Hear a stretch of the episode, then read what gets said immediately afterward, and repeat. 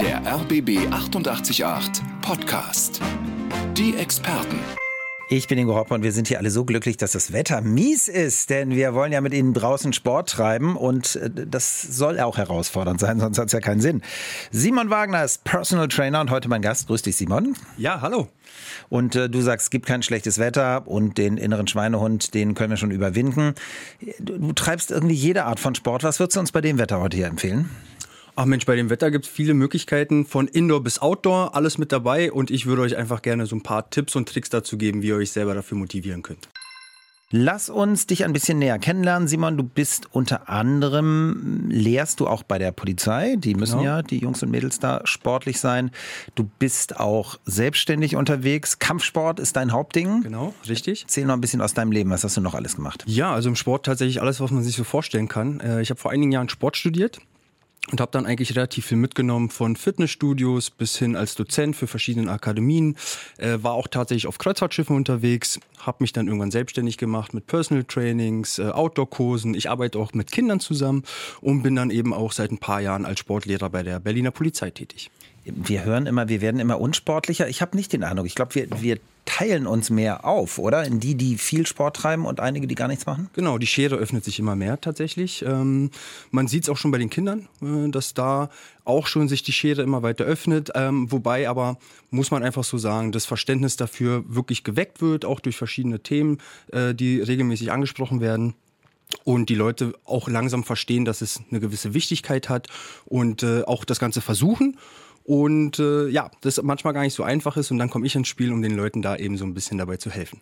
Darüber reden wir gleich noch intensiver weiter. Ganz, ganz kurz schon mal zum Anreißen. Also es kann ja sein, so ich habe aus irgendwelchen Gründen ich habe jetzt lange nichts gemacht, ich bin jetzt dick geworden, vielleicht bin ich auch schon so dick, dass ich denke, jetzt ist sowieso vorbei. Da kannst du kommen und sagen, nie zu spät. Genau. Also dieses Aufgeben ist eigentlich so das Schlimmste, was man machen kann.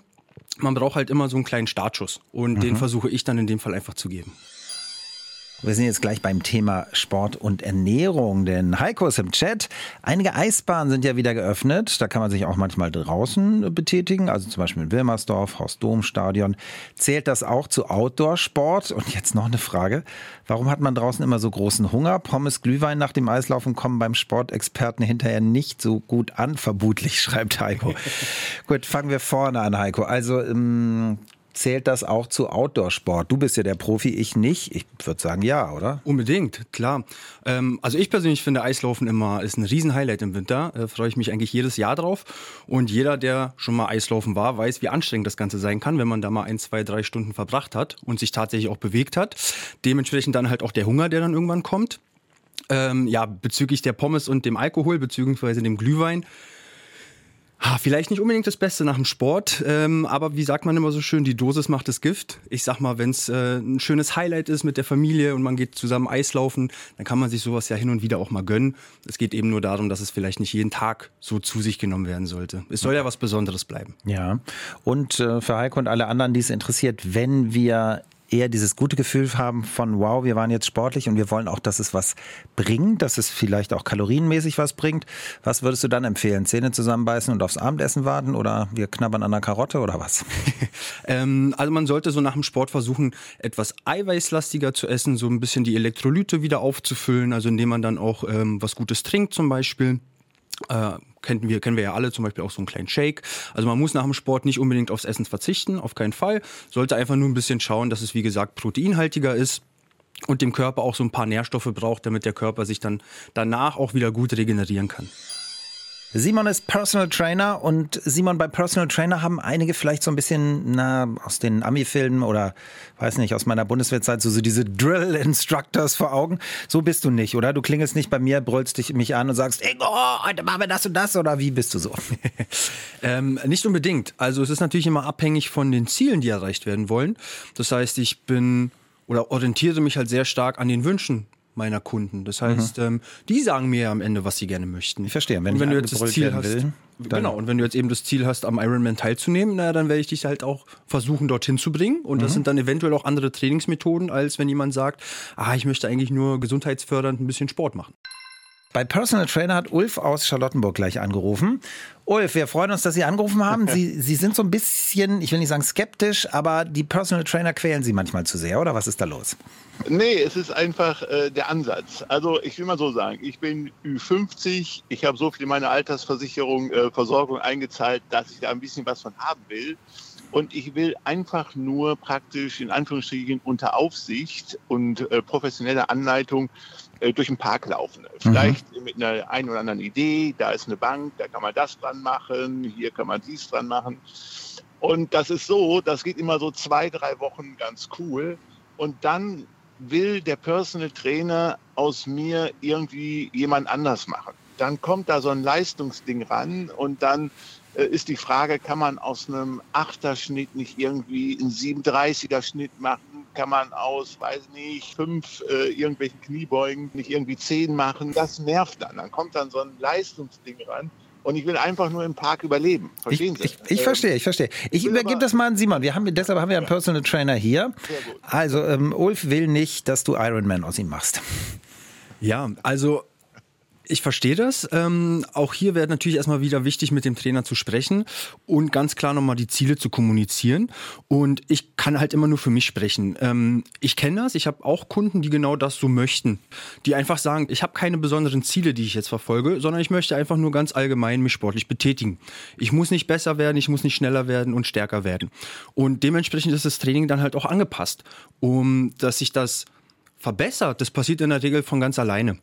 Und nach drei Wochen ist generell ein sehr kurzer Zeitraum. Das passiert in der Regel über eine längerfristige Zusammenarbeit. Das heißt, ich arbeite mit vielen Kunden schon seit Jahren und eine Verbesserung wird sich automatisch einstellen. Da kommt man ja gar nicht drum herum.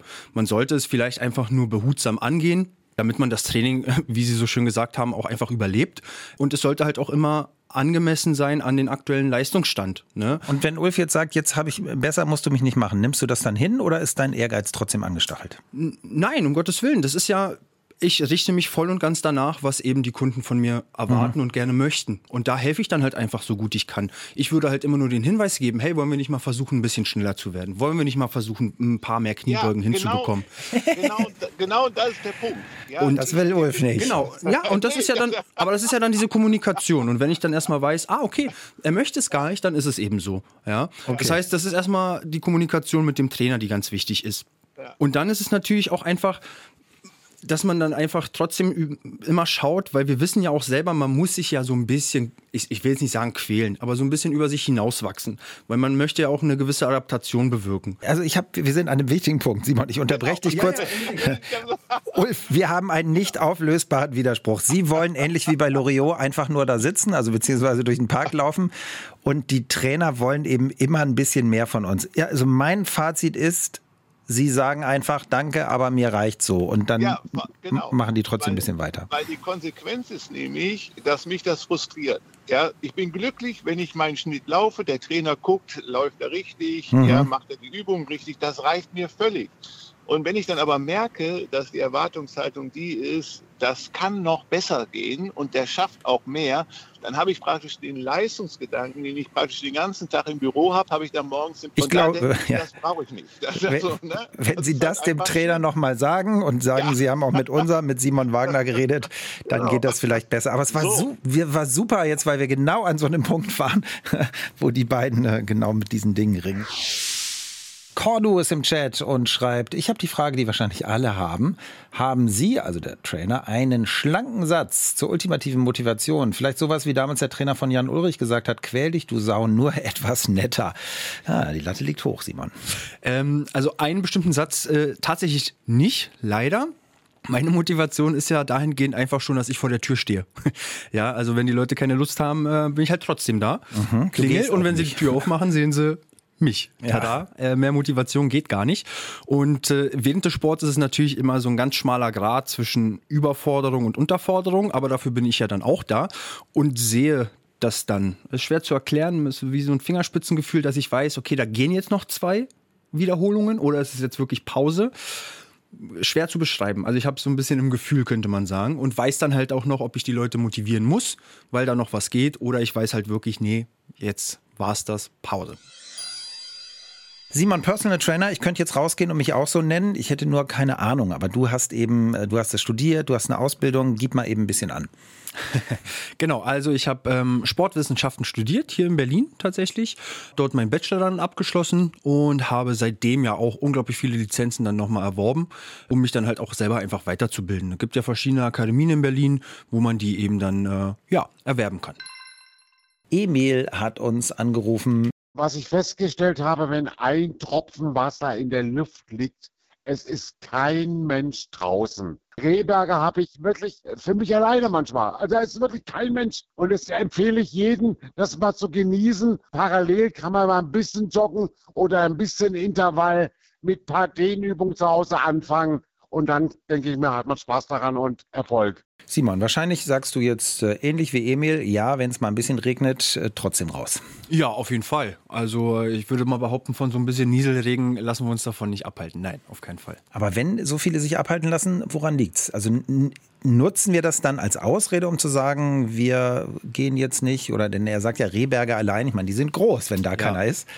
Ja, aber das wird natürlich gerne als Ausrede genommen. Ja. Ähm, also ich muss ehrlich aus Erfahrung sagen, was immer sehr, sehr hilft, ist, dass man sich zum Beispiel auch einen Trainingspartner sucht. Mhm. Also das ist eigentlich so mit der größte Tipp, den ich geben kann, dass man das zu zweit macht. Ja? ja. Und das quasi teilt. Ähm, und was natürlich auch immer helfen kann, sind auch einfach Ziele, die man sich setzt, dass man versteht, wofür mache ich das überhaupt. Ja, das heißt, wenn man jetzt einfach nur ganz grob sagt, ich möchte Sport machen, ist es natürlich sehr breit gefächert und äh, umso spezifischer das Ganze wird, desto mehr weiß ich, wieso mache ich das Ganze überhaupt. Und es können schon Kleinigkeiten sein, also wie wir gerade schon gehört haben, es kann einfach mal ein kleiner Spaziergang sein, es kann leichtes Joggen sein. Ähm, also Sport wird immer so dahingestellt, dass es immer anstrengend sein muss, dass es immer schmerzhaft sein muss, aber das ist es gar nicht. Hm. Sehr schön, das hatte doch auch was Motivierendes. Ohne quäl dich. Über dieses Phänomen, über das, was Sie können und was nicht, wollen wir jetzt noch ein bisschen reden mit Tanja aus Steglitz. Wir grüßen Sie, Tanja. Guten Tag. Ja, hallo Ingo. Du hast gesagt, so die ganzen Promis, die haben alle so einen Personal Trainer und du willst so ein bisschen mhm. wissen, ist das auch was für die Nicht-Promis, ja? Genau, also weil bei mir ist natürlich irgendwann mal so ein bestimmtes Bild entstanden. Also, wenn in den USA oder auch in Deutschland so die Promis dann mit so einem Personaltrainer sieht, also in den USA natürlich mit Ernährungsberatung und Sport und hier in Deutschland nur mit Sport, habe ich mich dann irgendwann mal auch gefragt, ja, kann sich das überhaupt jeder leisten? Wie mhm. teuer ist sowas überhaupt? Dann wollen wir das und, mal klären äh, mit was machen die wirklich ja. und ähm, lohnt sich das? haben die eigentlich auch eine medizinische Vorbildung und ist das für jeden geeignet? Ja, sehr gut. Also ich glaube, die, die jetzt, sagen wir mal, die Promis in den USA betreuen, die nehmen noch ein paar Euro mehr als du, Simon, oder? ja, das stimmt. Also äh, auch das ist natürlich breit gefächert, äh, immer so ein bisschen abhängig von den Wünschen, die jetzt so gefordert sind. Ich sag mal immer, wenn wir jetzt nur über den Sport sprechen, kann das variieren zwischen 80 und 120 Euro plus minus. Ne? Gibt natürlich immer für Leute, die, die nehmen mehr. Genau, für die Stunde. Mhm. Ähm, da muss man natürlich auch immer noch mal schauen. Ich persönlich fahre zum Beispiel immer zu meinen Kunden. Also die Kunden müssen nicht zu mir kommen, sondern ich fahre zu denen, sodass ich dann auch immer noch mal so einen kleinen Anfahrtsweg habe, den ich dann quasi mit in den Preis drin habe. Aber ich bin in der Regel auch so bei circa 100 Euro die Stunde. Mhm. Und dann ist es natürlich so, dass du über verschiedene Modelle, so wahrscheinlich wie es jeder macht, über verschiedene Karten, die man zum Beispiel buchen könnte, also eine 10er-Karte oder eine 20er-Karte. Das heißt, du buchst von vornherein mehr Trainingseinheiten und kriegst dann das Ganze so ein bisschen vergünstigt. Und wenn Tanja jetzt sagt, Ernährung interessiert mich auch, bist du dann da dabei? Äh, unbedingt tatsächlich. Es ist aber jetzt nicht so, wie man sich das vorstellt, eine reine ähm, Ernährungsberatung. Die ist tatsächlich sehr intensiv. Ja. Es ist nochmal eine sehr, sehr enge Zusammenarbeit. Ähm, und dann halt auch eben nicht nur für diese eine Stunde, die man Sport treibt, sondern da spricht man wirklich über einen ganzen Tag, über eine ganze Woche und eventuell über mehrere Wochen, mhm. wo man dann wirklich das ganze Essverhalten analysiert, äh, eventuell gemeinsam einkaufen geht, sich Ernährungstipps anschaut. Ähm, was kann ich denn überhaupt kochen? Wann kann ich wie was essen? Also der Aufwand dahinter ist immens. Ja. Deswegen gebe ich immer nur Ernährungstipps und Tricks, aber eine richtige Ernährungsberatung ist es nicht. Gut, Tanja, jetzt wissen wir schon ein bisschen mehr. Also Simon hat es auch gelernt. Das ist nicht zwingend bei Personal Trainern. Also wenn du mal einen buchen sollst, vorher fragen, was die wirklich können. Nützt dir das schon ein bisschen? Ja, aber äh, wie ist es denn nun mit der medizinischen Bildung? Also wenn ich jetzt so meine eigenen Wehwehchen habe, bei manchen Sachen darf man vielleicht nicht reingehen. Äh, kennt er sich damit dann auch aus oder ist es wirklich nur für die eigentlich äh, geeignet, die eigentlich im Grundlegend fit sind mhm. und nur fitter werden wollen? Also Simon, Wehwehchen, ich habe jetzt vielleicht irgendeine Vorerkrankung, irgendein Problem, das schilder ich dir. Was dann? Ja, ähm, auf jeden Fall vorher immer erfragen. Wie wir ja schon geklärt haben, es ist ja kein geschützter Begriff. Also rein theoretisch könnte sich erstmal jeder Personal Trainer nennen. Ähm, immer gucken, ist da noch eine medizinische Ausbildung dahinter. Ich Was ist persönlich, bei dir? Ja, genau. genau, ich, Entschuldigung. Ich habe zum Beispiel ähm, ganz, ganz lange, das habe ich schon als Praktikum neben meinem Studium gemacht. Ich habe in der Reha gearbeitet und habe dadurch halt auch viel mitgenommen und auch viele Lizenzen gesammelt. Also ich habe zum Beispiel im orthopädischen äh, Bereich gearbeitet und dann später auch in der inneren Medizin, also alles, was die Lunge und das Herz zum Beispiel betrifft, so dass ich da halt schon unglaublich viel abdecken kann. Das kann aber nicht jeder. Und ähm, in der Regel ist es ja auch so, das ist ja nicht so, dass mich jemand anfragt und nächsten Tag machen wir gemeinsam Sport, sondern es gibt ja vorher immer noch mal so eine kleine Kennenlernphase. Das heißt, man trifft sich und schaut überhaupt erstmal, passt man zueinander und vor allen Dingen kann ich der Person überhaupt helfen, weil das ist ja das Entscheidende. Und dann müssen die Trainer halt auch einfach so ehrlich zu sich sein und sagen, ach, ich bin vielleicht doch nicht der Richtige. Tanja, da war jetzt eine Menge drin. Ist deine Frage beantwortet? Äh, ja, doch. Äh, und wie, aber noch, wie finde ich überhaupt einen Personal Trainer? Ja. Simon lacht. Nee, das ist gar nicht so einfach tatsächlich. Ähm, es kommt immer ganz drauf an, für welchen Raum man sucht. Es gibt zum Beispiel verschiedene Plattformen im Internet, wo man zum Beispiel nur eingeben muss Personal Trainer Berlin und dann werden alle Personal Trainer Berlins aufgelistet tatsächlich. Das gibt's, aber in der Regel haben die alle erstmal irgendwie eine Website und da kann man sich halt einfach so ein bisschen ja raussuchen, wen man da irgendwie so ein bisschen präferiert und wo man sagt, ach ja, das könnte eigentlich ganz gut passen oder eben nicht. Kälte ist für viele von uns ein Thema, Simon, und das mögen wir nicht so, aber du sagst keine Berührungsängste. Nein, nicht unbedingt. Also das ist äh, klar, erstmal, wenn man so die Haustür verlässt, draußen ist es kalt, äh, würde man sich am liebsten gleich wieder unter die Couch oder in die, äh, auf die Couch verkriechen, Entschuldigung, nicht in die Couch. Aber auch das muss tatsächlich gar nicht so sein. Ähm, spätestens, wenn man mit der Bewegung erstmal anfängt, merkt man, so schlimm ist es gar nicht. Und es kann natürlich auch viele gesundheitsfördernde Eigenschaften geben. Unser Experte ist Simon Wagner. Der hat gesagt, Kälte muss kein Problem sein. Jetzt, Simon, und für Sie alle geht es um richtige Kälte. Sie kennen unseren Reporter Matthias Bartsch. Und der hat für eine Weile, also für sich was Neues entdeckt, nämlich Baden. Eisbaden im Sakroer See. Und es war ja eisig in der vergangenen Woche. Und dann haben wir ihn da hingeschickt und wir wollten von ihm wissen, warum er sich das da antut. Das ist eine gute Frage. Ja, ich bin letztes Jahr unterwegs gewesen als Reporter und da habe ich am Teufelssee gesehen, wie die Leute da in Scharen mit den Rädern kommen zu Fuß und jeden Morgen in den See springen im Januar. Und das hat mich so fasziniert, dass ich dachte, dieses Jahr probiere ich es auch einfach mal. Am Sakroer See, das ist mein Haussee, da habe ich das Glück, da kann ich wirklich mit dem Bademantel, dicke Jacke drüber zu Fuß hinlaufen. Und wenn ich jetzt mal hier zum Beispiel meinen Fuß äh, nach vorne sitze, ihr, ihr hört das vielleicht ein bisschen, das Eis muss ich ein bisschen durchbrechen, die ersten zwei Meter sind mit Eis, aber ich gehe ins Wasser rein und fühlt sich erstmal kalt an. Aber der Ausblick, der ist gigantisch. Vor mir schwimmt so ein, ein Schwan, der zieht seine Bahn hier zehn Meter von mir weg. Es wabert über dem See, das glitzert hier alles orange-rot. Also wenn man so in Richtung Hüfthöhe kommt im Wasser, dann ist das im Sommer ja auch schon recht unangenehm. Aber im Winter ist das nochmal eine ganz andere Liga. Wenn ich jetzt so ganz ins Wasser reingehe, dann kann ich gar nicht, kann ich gar nicht anders spielen. Es ist, es ist mega, mega kalt, aber nach ein paar Sekunden wird es auch wieder richtig schön, muss ich sagen. Also man entspannt total und wenn ich jetzt hier im Wasser hänge und meinen Blick hier rundum gehen lasse, Wahnsinn. Also es lohnt sich auf jeden Fall ins Wasser zu gehen, auch wenn es irre klingt. Boah, ja, und wir haben die Kälte auch in Matthias Stimme gehört. Simon, du hast gelächelt. Äh, Bist du beeindruckt? Ja, bin ich tatsächlich. Also es äh, ist schon eine Form mentaler Stärke, dann tatsächlich in so kaltes Gewässer einfach reinzugehen. Hat er gut gemacht, ja. Hat das schon mal jemand gebucht bei dir? Eisbaden? Nein, gebucht noch nicht tatsächlich, nein. Wür- Würdest du das machen? Ja. Ich würde es tatsächlich machen. Ähm, in der Regel ist es ja schon wie so eine kleine Community, die sich da regelmäßig trifft. Äh, Ich kenne das hinten vom Müggelsee. Also ich habe ja eine Zeit lang in Köpenick gewohnt. Äh, auch da gibt es tatsächlich so eine kleine Gruppe von Leuten, die da auch regelmäßig tatsächlich, mehrmals die Woche, äh, ins Wasser gehen. Ja. Und diese Kälte, viele haben ja ein bisschen Angst, die bringt uns aber nicht um. Was passiert da so? Nein, um Gottes Willen. Also unbedingt schon mal gar nicht. Es hat viele gesundheitsfördernde Faktoren. Zum einen ist es fürs Herz-Kreislauf-System super. Das merken wir vielleicht, wenn wir erstmal drinne sind und dann wieder rauskommen, diese rötliche Haut. Das ist ein Zeichen dafür, dass unser Körper deutlich besser durchblutet. Ja, ähm, das wäre zum Beispiel ein Punkt. Dann gibt es auch so entzündungsfördernde Prozesse im Körper, die dadurch gelindert oder sogar ähm, aufgehalten werden. Ähm, also auch zum Beispiel nach dem Sport kann sowas super helfen. Das kennen wir vielleicht aus verschiedenen Serien und Nachrichten, wo man immer wieder sieht, wie die Spieler und Sportler in so einer Eiswanne dann liegen. Also auch nach dem Sport kann es was ganz, ganz Gutes sein. Und wie schon erwähnt, ist es natürlich auch was für den Kopf. Also so eine mentale Stärke, Ja. die man dann aufbaut. Frage aus dem Chat von Martin. Zahnschmerz oder Fußschramme.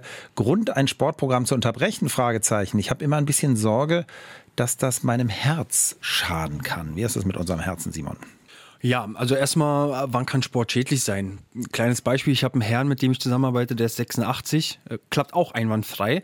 Es ist immer selten schwarz-weiß. Also das, es ist selten, ja, das ist jetzt gut und das ist nicht so gut, sondern ich bin immer ein Fan davon, man probiert es aus. Und der Körper wird einem schon sagen, ob es eben jetzt nicht gut ist.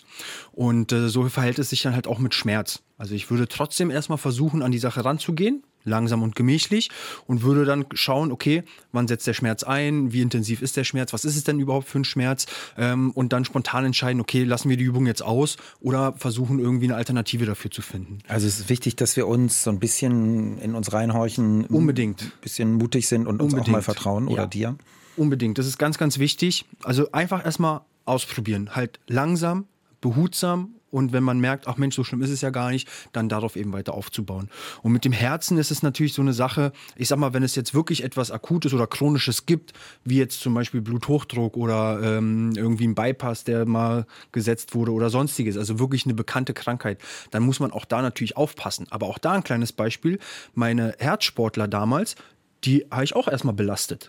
Den habe ich auch ganz normal erstmal Sport gemacht. Also die habe ich jetzt nicht irgendwie in Zuckerwatte gepackt, sondern ich habe die ganz normal belastet und mit denen Sport gemacht.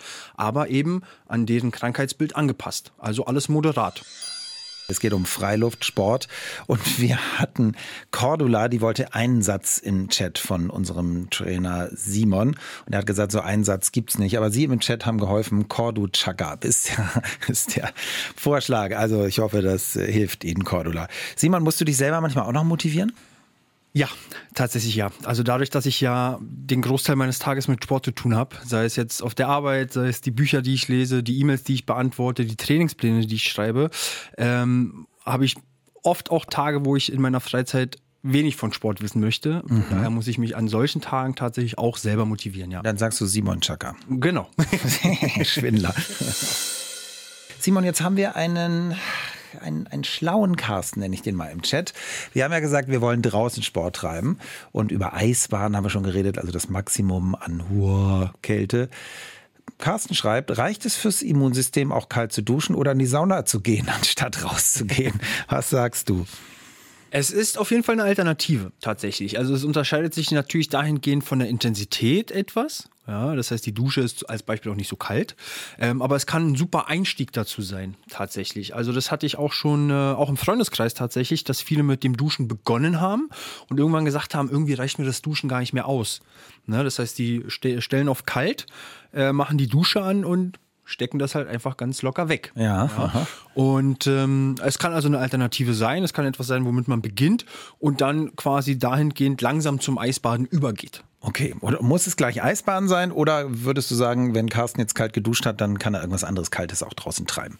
Eisbahn ist ja nun schon wirklich so. Eisbaden ist schon, genau, ist schon nicht ohne. Man sollte sich da auch langsam rantasten. Also, ne, man sollte das auch nicht auf die leichte Schulter nehmen, sollte es eventuell ja auch ärztlich nochmal abchecken lassen, ob denn das auch so erstmal zu empfehlen ist. Ähm, aber ich sag mal, für jemand Gesundes stellt das erstmal kein Risiko dar. Und äh, ich verspreche dir, du wirst da auch nicht einfach so auf einen Schlag in dieses Gewässer reingehen, sondern das wird eine Weile dauern und dementsprechend kann man sich da langsam rantasten. Und ich finde, Duschen oder kalt duschen ist in dem Fall erstmal ein guter, guter Einstieg für sowas.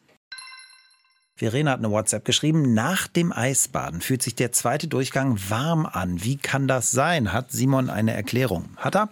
Ja, tatsächlich ja. Also es ist natürlich erstmal so, dass wir diesen Kältereiz äh, tatsächlich dann erstmal, oder der Körper erkennt diesen Kältereiz ja dann erstmal an.